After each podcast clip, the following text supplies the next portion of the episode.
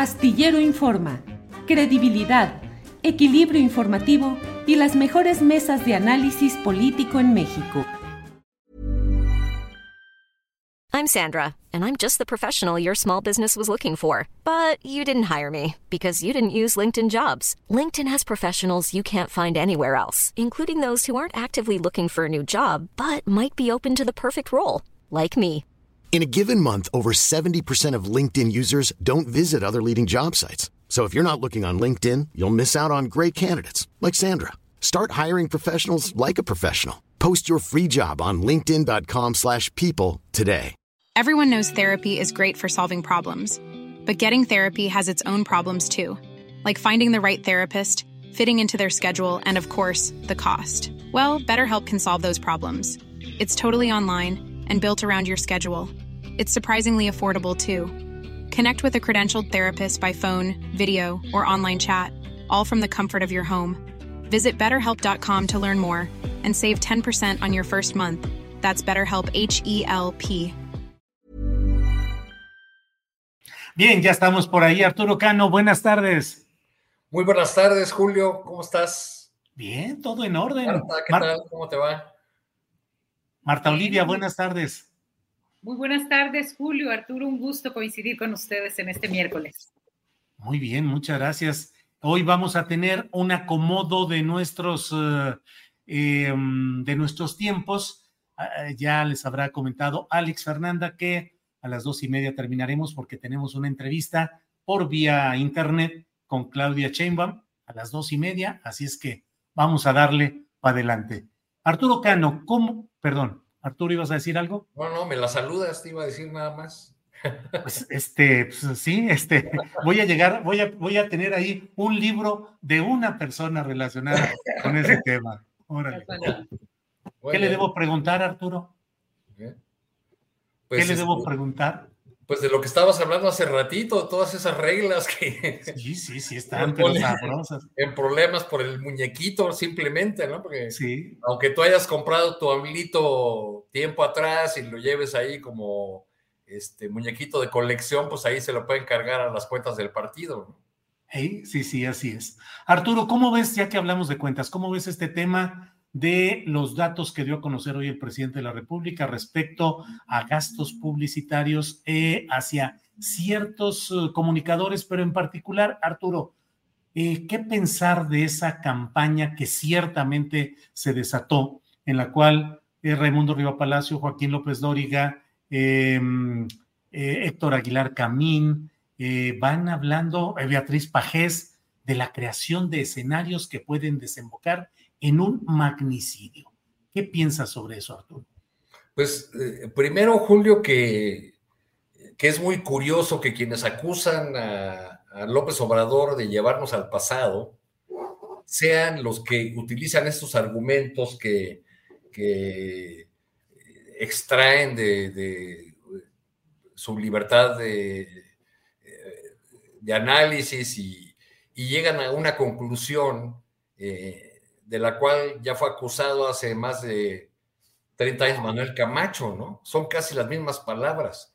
Se acusaba a Manuel Camacho de haber creado las condiciones políticas que eh, propiciaron el asesinato de Luis Donaldo Colosio para, para destruir políticamente a, a, a Camacho tras, tras el asesinato del, del entonces candidato presidencial del PRI.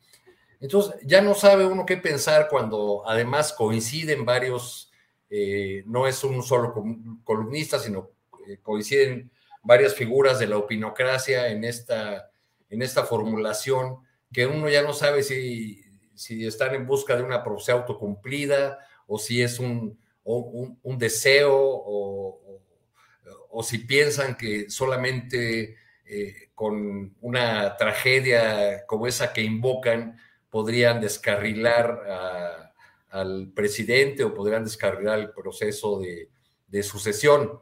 Veo, veo por otro lado que hay una, eh, pues que estamos discutiendo un, tema que ellos introducen, que estos columnistas, que estas figuras de los medios de comunicación introdujeron al, al debate, pero el presidente lo agarra plenamente y lo convierte en el eje de la discusión de los asuntos del país, eh, pues cuando estamos frente a tantos otros temas importantes para, para el devenir nacional, es más, unos positivos o favorables a la 4T, como algunas de las cifras económicas que se han dado a conocer en estos días relacionadas con eh, la proyección de crecimiento, con la inflación, con la reducción de la desigualdad. En fin, hay una serie de temas en los que eh, el presidente podría estar hablando de, eh, de que no existe, por ejemplo, ese escenario de desastre o de tragedia nacional que se trata de pintar desde el otro lado con estos elementos que, que, menciono y algunos otros. Eh, Bien, pero, por desgracia, pues estamos en esta, en esta discusión que, que nos remite a 1994. Híjole, Arturo. Eh, Marta Olivia, ¿qué piensas de estos uh, eh, augurios que han hecho algunos comunicadores repitiendo eso? Algunos de ellos publicó una columna abiertamente diciendo no otro colosio, o sea, abiertamente señalamiento. ¿Qué opinas, Marta Olivia? Sí, eh, yo creo que, que, es una forma de, eh, coincido con Arturo, de evadir temas importantes, temas fundamentales y enfrascarse solamente en lo político electoral.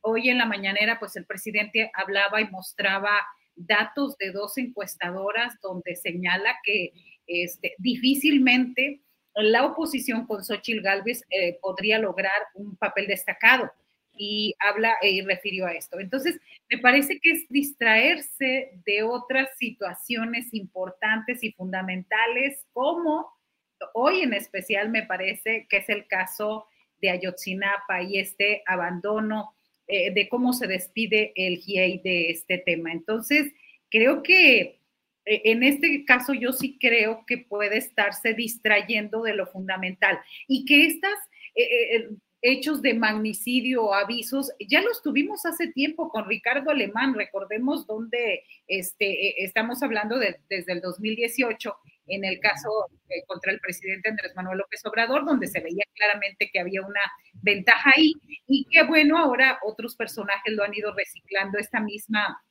en magnicidio con otros personajes, ahora con Xochitl Galvez, pero también como la reciente polémica de Francisco Céspedes, por ejemplo. Entonces, eh, coincido en este sentido y que eh, pues la oposición busca, busca un lugar, busca hacer ruido, pues ante la falta de propuestas y ante la falta de credibilidad. Y bueno, pues creo que encuentra terreno fértil en las mañaneras y con el presidente. Bien, Marta Olivia. Eh, Arturo, em, pareciera una medida muy desesperada el tratar de invocar a estas alturas la idea de un magnicidio, pero hay quienes dicen es que en las mediciones de las encuestas de opinión no está levantando Xochitl Galvez, que dicen que, que a pesar de todo, pues algunos, eh, hoy apareció, hoy se dio a conocer un video en el que imita al presidente López Obrador con una camisa blanca y con hablando en el mismo tono de él en la campaña de 2018. Apareció también un video donde le hacen una broma con un plato con una connotación ahí sexual y donde ella, eh, pues eh, juguetonamente, digamos, sigue el, planteamiento y no se mantiene en otra, en otra posición. ¿Qué tanto crees que estos actos de invocar magnicidios sean un intento de reflotar una precandidatura que a estas alturas parecería bamboleante, Arturo? Tu micrófono creo que tenemos que considerar todas las posibilidades, eh, Julio, porque recordemos que en 2021, por ejemplo, no fueron eh, pocas las voces que desde el flanco opositor o desde el frente de la opinocracia eh, aseguraban, así casi con, casi como cuando decían que era imposible estadísticamente que Donald Trump ganara la presidencia de Estados Unidos, esos mismos opinadores, por cierto, eh, aseguraban que eh, el gobierno de López Obrador tendría la tentación de descarrilar, de anular el proceso electoral si veía la posibilidad de perder o de, o de no ganar lo que buscaba en esa elección de 2021. Creo que en el caso de la candidatura de, de Xochitl Galvez, a la cual todavía en teoría le hace falta la prueba del proceso interno del, frente, del frente opositor, pues le fue muy bien, como era de, esperarse, en las redes sociales, en la República de, si por la República de Twitter fuera, Xochitl Galvez sería presidenta de México desde ayer. Pero hacía falta la prueba de la, de la realidad, hacía falta la prueba de los hechos y pues el camino todavía a la elección de 2024 es, es este, muy, muy largo. Entonces yo sí veo que, que puede ser una reacción o, un posicionamiento que tiene que ver con eh, meter ruido, con seguir impulsando la, figura, con, eh, con evitar eh, que, la crítica social y periodística se centre en, en los hechos de Xochitl Galvez y dejarla en ese en ese terreno de qué buena candidata tenemos, porque es dicharachera, porque es eh, buenísima para el esgrima verbal, porque es rápida de respuestas, porque, porque nos ofrece una versión renovada de, del hoy, hoy, hoy, hoy, ¿no? de, Vicente Fox, en fin.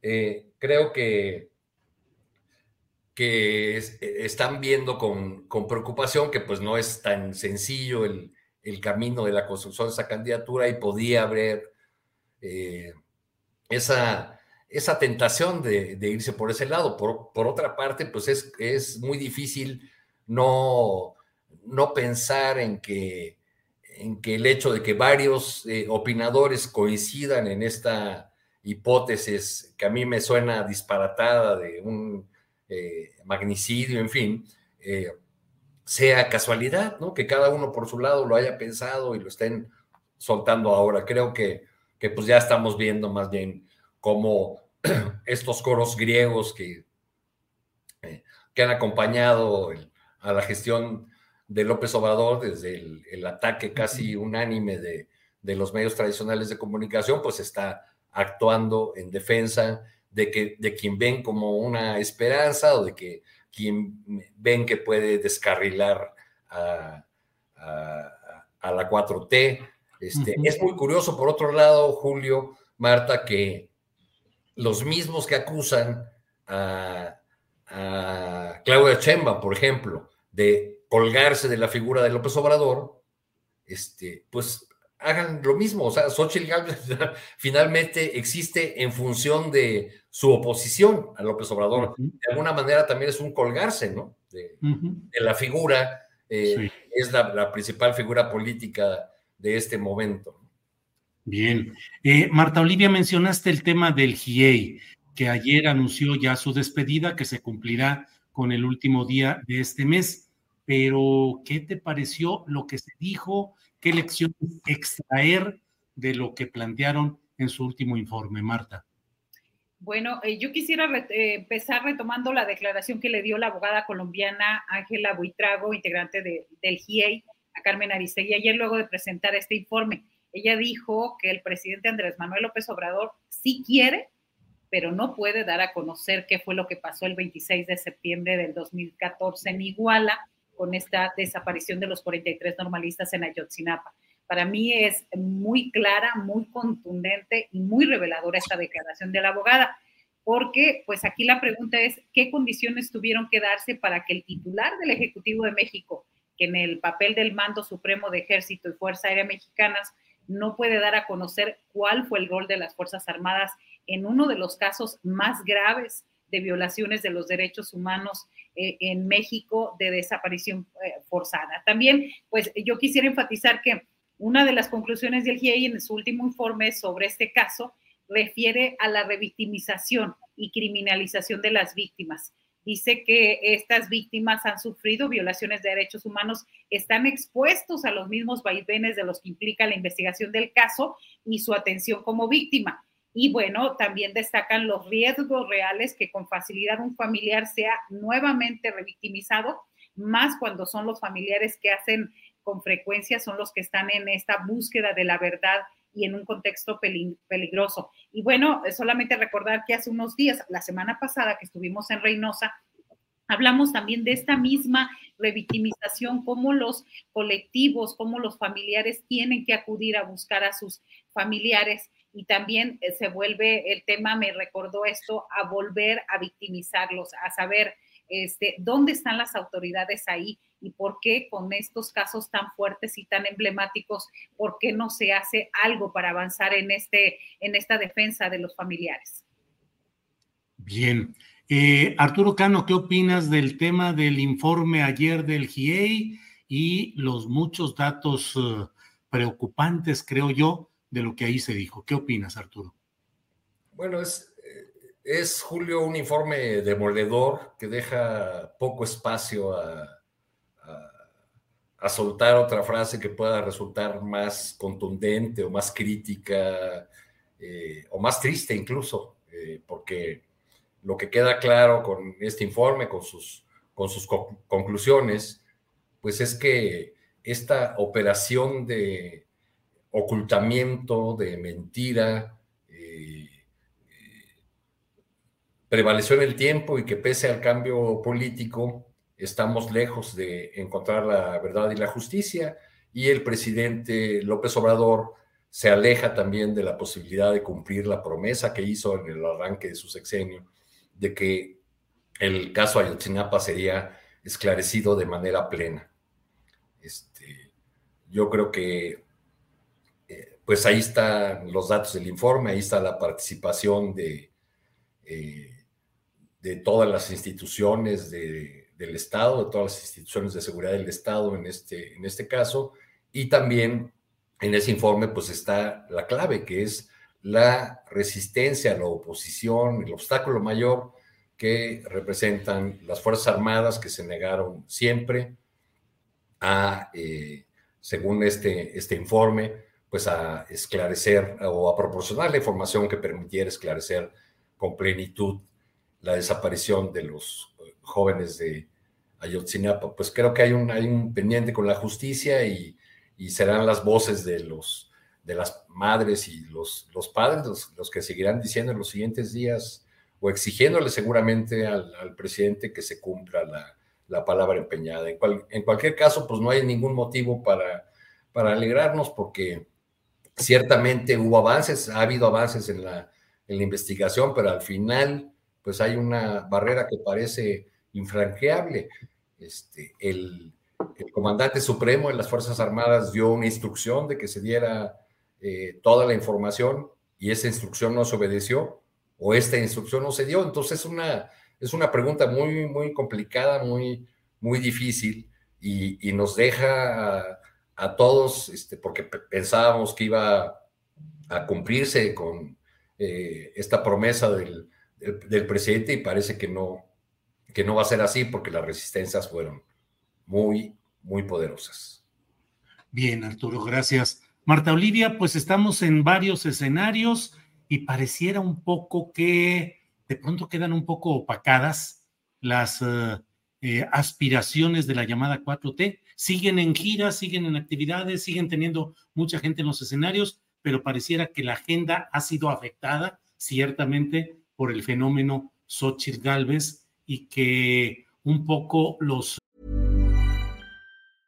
This is Paige, the co-host of Giggly Squad, and I want to tell you about a company that I've been loving, Olive and June. Olive and June gives you everything that you need for a salon quality manicure in one box. And if you break it down, it really comes out to $2 a manicure, which is absolutely insane. It's also so easy to get salon worthy nails at home with Olive and June. The difference between how your nails used to look when you did them yourself and now with the Manny system is a complete game changer. The best thing about Olive and June too is it's a quick dry, dries in about one minute, lasts for five days, and full coverage in up to one to two coats. Visit oliveandjune.com slash perfect Manny 20 for 20% off your first system. That's oliveandjune.com slash perfect Manny 20 for 20% off your first system system. Life is full of what ifs, some awesome, like what if AI could fold your laundry? And some, well, less awesome, like what if you have unexpected medical costs?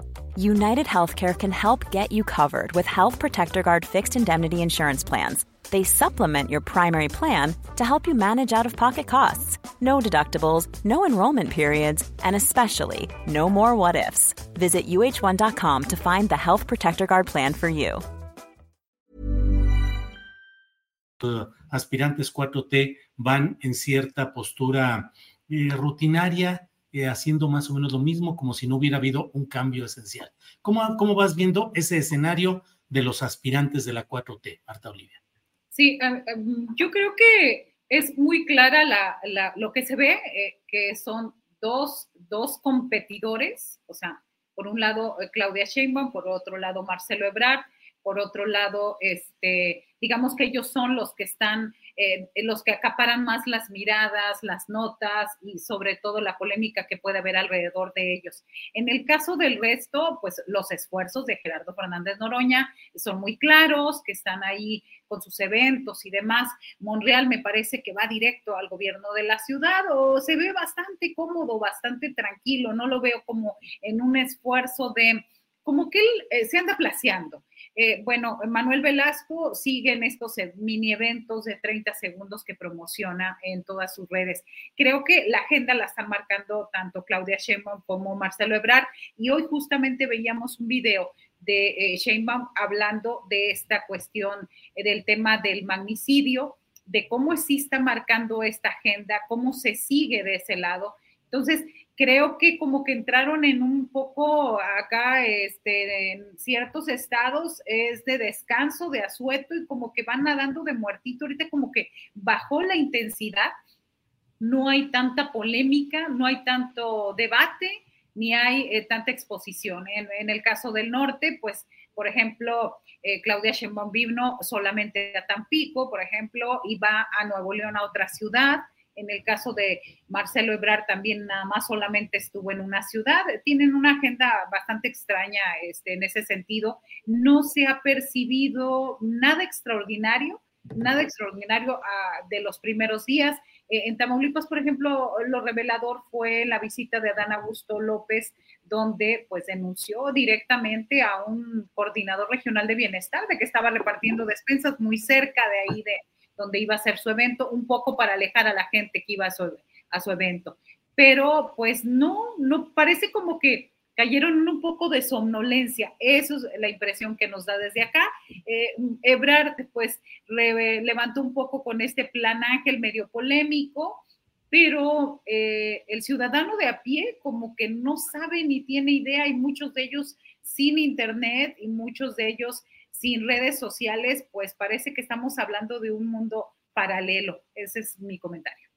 Bien, Marta Olivia. Arturo Cano, ¿cómo ves a los aspirantes 4T? Parecieran pues rebasados, opacados eh, por esa irrupción eh, de Xochitl Galvez, o piensas que están haciendo lo correcto, que es enfocarse al trabajo con sus estructuras? ¿Cómo lo ves, Arturo? Veo muy generosa Marta porque me está informando que que Manuel Velasco está haciendo una, una gira con mini actos. Yo más bien lo veo como, como, promotor, de México desconocido o alguna revista de turismo, ¿no? Porque anda así como, este, o sea, es esa imagen él solito ahí en, la, en las playas de Tijuana frente al muro y, y hablándonos de dónde comienza la patria. Y bueno, no, es, no, pues, pues, yo creo que. ¿Y no lo viste con unas cadenas de ejercicio ah, fuerte y mostrando el, el, abdomen con cuadritos y toda la cosa? Digo. No, no, ya, este, no, no. Me dieron ganas de salir a correr de inmediatamente, porque esos desfiguros que uno comete. No, pues, pues, pues, creo que el caso de Velasco ilustra muy bien cómo se han. Eh, el tamaño que han adquirido esta este ejercicio, que de por sí ya sabíamos que iba a ser un ejercicio muy complicado, porque desde que se anuncian eh, el formato, las reglas, el, acuerdo que, que, toman para, para lanzarse a esta fase, pues parecía un camino muy largo, ¿no? Eran muchos días en una, en una cosa en la que, bueno, pues no va a haber debates, no van a poder plantear realmente eh, sus, sus propuestas, porque pues todos los micrófonos están enfocados en cualquiera de los suspirantes, este, para, esperando el, momento en que diga, ¿y usted qué haría diferente? Y entonces que digan algo en contra de, López Obrador, porque esa va a ser la nota, porque ese va a ser el, ruido. Entonces como que salieron al, escenario político, este, pues vestidos cada uno de ellos y ella, este, con varias camisas de fuerza, una encima de otra, ¿no? Es, una la, legal del INE, otra eh, la de las propias reglas que estableció Morena o que acordaron eh, con, el, con el presidente, eh, y una más, la de, la de en teoría, este, porque cada vez los golpes son más, más duros, la de en teoría ser compañeros de lucha, compañeros de proyecto, compañeros de, de movimiento y entonces tener que tratarse con cierta civilidad, no poder criticar a fondo al otro, aunque por las expresiones que vemos en las redes sociales de personas de los equipos de, los aspirantes, pues la lucha este, está muy ruda, ¿no? Están señalando eh, con, eh, de manera muy puntillosa de un lado y otro para ir a los dos principales, pues los eh, juicios o eh, datos sobre las gestiones de Marcelo Ebrard como jefe de gobierno y de, y de Claudia Sheinbaum también, y que si el metro, y que si las becas con niños talento o universales, y eh, que si Marcelo pudo reducir realmente la, la, inseguridad o Claudia lo hizo más, en fin, con todos estos ingredientes que al final afectan la, la imagen de, de gobiernos eh, que han compartido un proyecto, que son parte, eh, al menos en teoría, del, mismo movimiento, pues está ahí en, en, en, lo subterráneo, aunque no esté en las declaraciones eh, públicas cotidianas de los, de los aspirantes. Ciertamente han, eso ha dificultado mucho que, que las actividades públicas y las declaraciones de, de todos estos aspirantes, pues despierten el interés que, se esperaría. Claro. Yo, ah, quiero comentar algo eh, rápidamente, nada más para. Adelante, adelante, Marta Olivia. Este, me parece que el que sigue manejando el discurso y la agenda mediática, incluso la agenda de las corcholatas y la agenda de los candidatos o aspirantes o suspirantes de la oposición, sigue siendo el presidente Andrés Manuel López Obrador. Es decir, eh, cuando él habla de Xochil Gálvez, o sea, levanta a Xochil Gálvez, luego eh, la campaña de, víctima, dicen los chavos, ¿no? De Xochil y ahora lo del magnicidio, me parece que todo nos está regresando al mismo presidente, ¿no? Incluso ahora con esta campaña que hacen los opinadores eh, privilegiados o que quieren los privilegios de antes, vuelve lo mismo. creo que ahorita lo, lo veía y bueno, bueno, eso, comentar esa parte que sigue siendo el presidente. ¿Qué va a pasar cuando el presidente Andrés Manuel López Obrador ya no esté? Oye, Marta Olivia, porque pues sí resulta impactante cómo el presidente de la República sigue concentrando todo, absolutamente todo, y él le entra a todos los temas, él sale a fijar la agenda y está eh, en el centro de la acción de los opositores y también de los propios de su partido. No se había visto un presidente con tal capacidad de influencia en procesos políticos, incluso ajenos, como en este caso, Marta Olivia.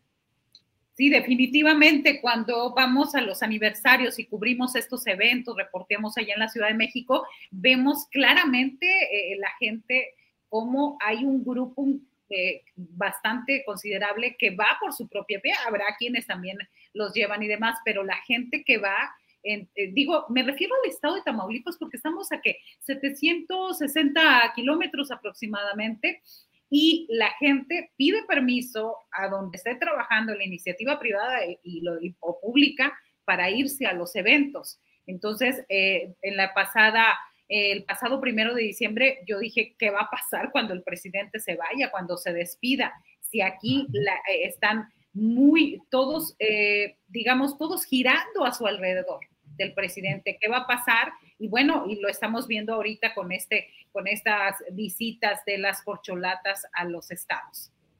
Bien, Marta Olivia. Eh, Arturo, mm, y bueno, mientras todo sigue ahí girando, de pronto en el martes del jaguar se vuelve a sacar a balcón al propio Alito, que había sido el personaje central de estas transmisiones de la gobernadora de Campeche, Laida Sansores.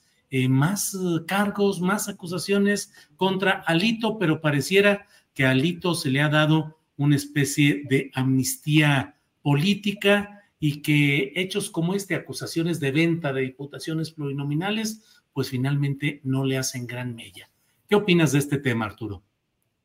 Pues eh, Alito, a fuerza de, de, ser cada día más conocido por la opinión pública, eh, y gracias a que conocemos más eh, detalles de su comportamiento político, de su manera de, de, ejercer el poder y el control del Partido Revolucionario Institucional, ha, ha, logrado hacerse, diría yo que paradójicamente, de una suerte de teflón, pues un teflón hecho de averiguaciones previas, denuncias, este, actos de, de corrupción tras otro, pero ya ya nada de lo que se diga sobre él parece sorprender, y nada de lo que se haga parece eh, poner en duda eh, el hecho de que él, después de haber sido eh, ratificado como, como presidente de su partido, pues va a controlar, controlar lo que su partido alcance a ganar en ese frente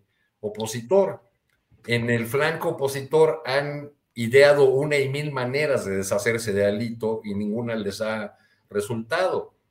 Cuando eh, logró la prolongación de su mandato, este, eran muy criticados por esos días, tanto Mario Delgado como Mario, Marco Cortés, por haber eh, también este, usado algunas, algunos artilugios, algunas artimañas para prolongar sus, sus gestiones, eh, lo cual después fue avalado por la autoridad electoral, este, y, se hablaba de, Morena como un partido autoritario, vertical. Bueno, cuando hubo Congreso de Morena, eh, hubo una propuesta disidente y si mal no recuerdo, no son los números exactos, pero más o menos es la, la proporción, fue así como 4 a 1, pero hubo una parte que, que no estuvo de acuerdo con darle todos los poderes a, Mario Delgado y que pedía que se discutiera tema por tema en ese congreso del, del partido. Creo que fueron, eh, por decir algo, de 2.000 contra 500 votos, ¿no? Algo así. Alito creo que obtuvo para que se ratificara la prolongación de su mandato como presidente nacional del PRI 526 de 528 votos posibles, ¿no? Ese sí es control de un partido, ¿no? Entonces creo que, que ya eh, el efecto del Marcel Jaguar es cada día más, más reducido, sobre todo porque se ha acompañado de algunas acciones eh, judiciales, como allanamientos y inspecciones a propiedades, etcétera, de las cuales después resultan nada. Entonces, pues todo eso va convirtiendo eh, en un caso de la picaresca política nacional, eh, tanto el martes del, Jaguar y las denuncias de la Sanzores, como la existencia del mismo dirigente nacional del PRI. Bien, gracias Arturo. Marta Olivia, sobre este tema, Alito, por más que le dicen y por más que le sacan trapitos, trapotes, trapísimos al sol, nomás no pasa nada. Pareciera que es eh, y bueno, lo vemos en los actos públicos, en los actos de su partido, sonriente, eh, con empuje, proponiendo eh, salvar a México y seguir adelante y trabajar con honestidad y por la justicia. En fin, ¿cómo ves este tema, Marta Olivia? Pues me parece que es un personaje muy fortalecido por la cuarta fortalecido su jefa de campaña, Laida Sansores.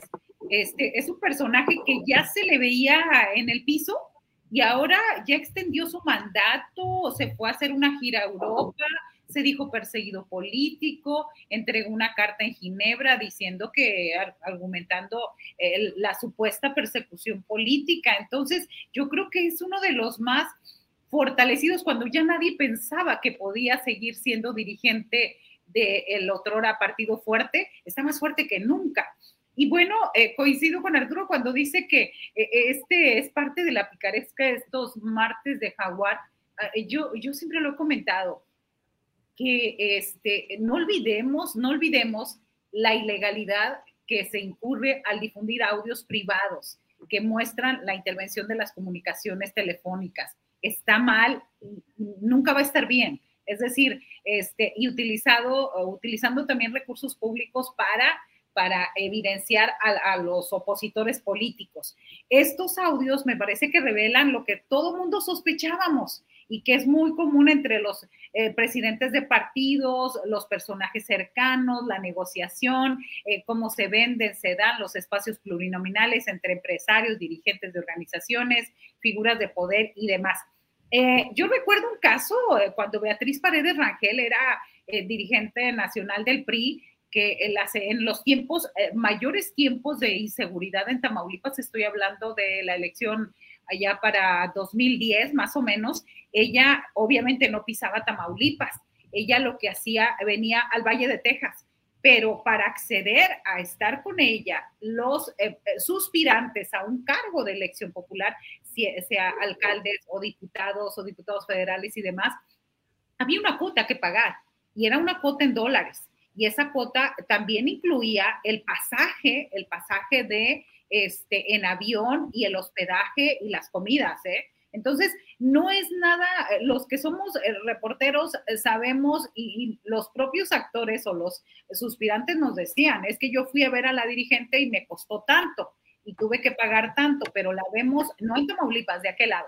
Es decir, estas prácticas son bastante, lo que nos dicen los audios nos confirman, pero me parece que ya perdieron efectividad cuando pasa el caso como lo de Sochi Ahora, eh, Alito Moreno, yo no sé si en México se le conociera tanto, eh, creo que no, creo que este, su jefa de campaña, Laida Sansores, vino a fortalecerlo y ahora yo creo que en muchas partes ya se conoce de Alito Moreno a partir de esto.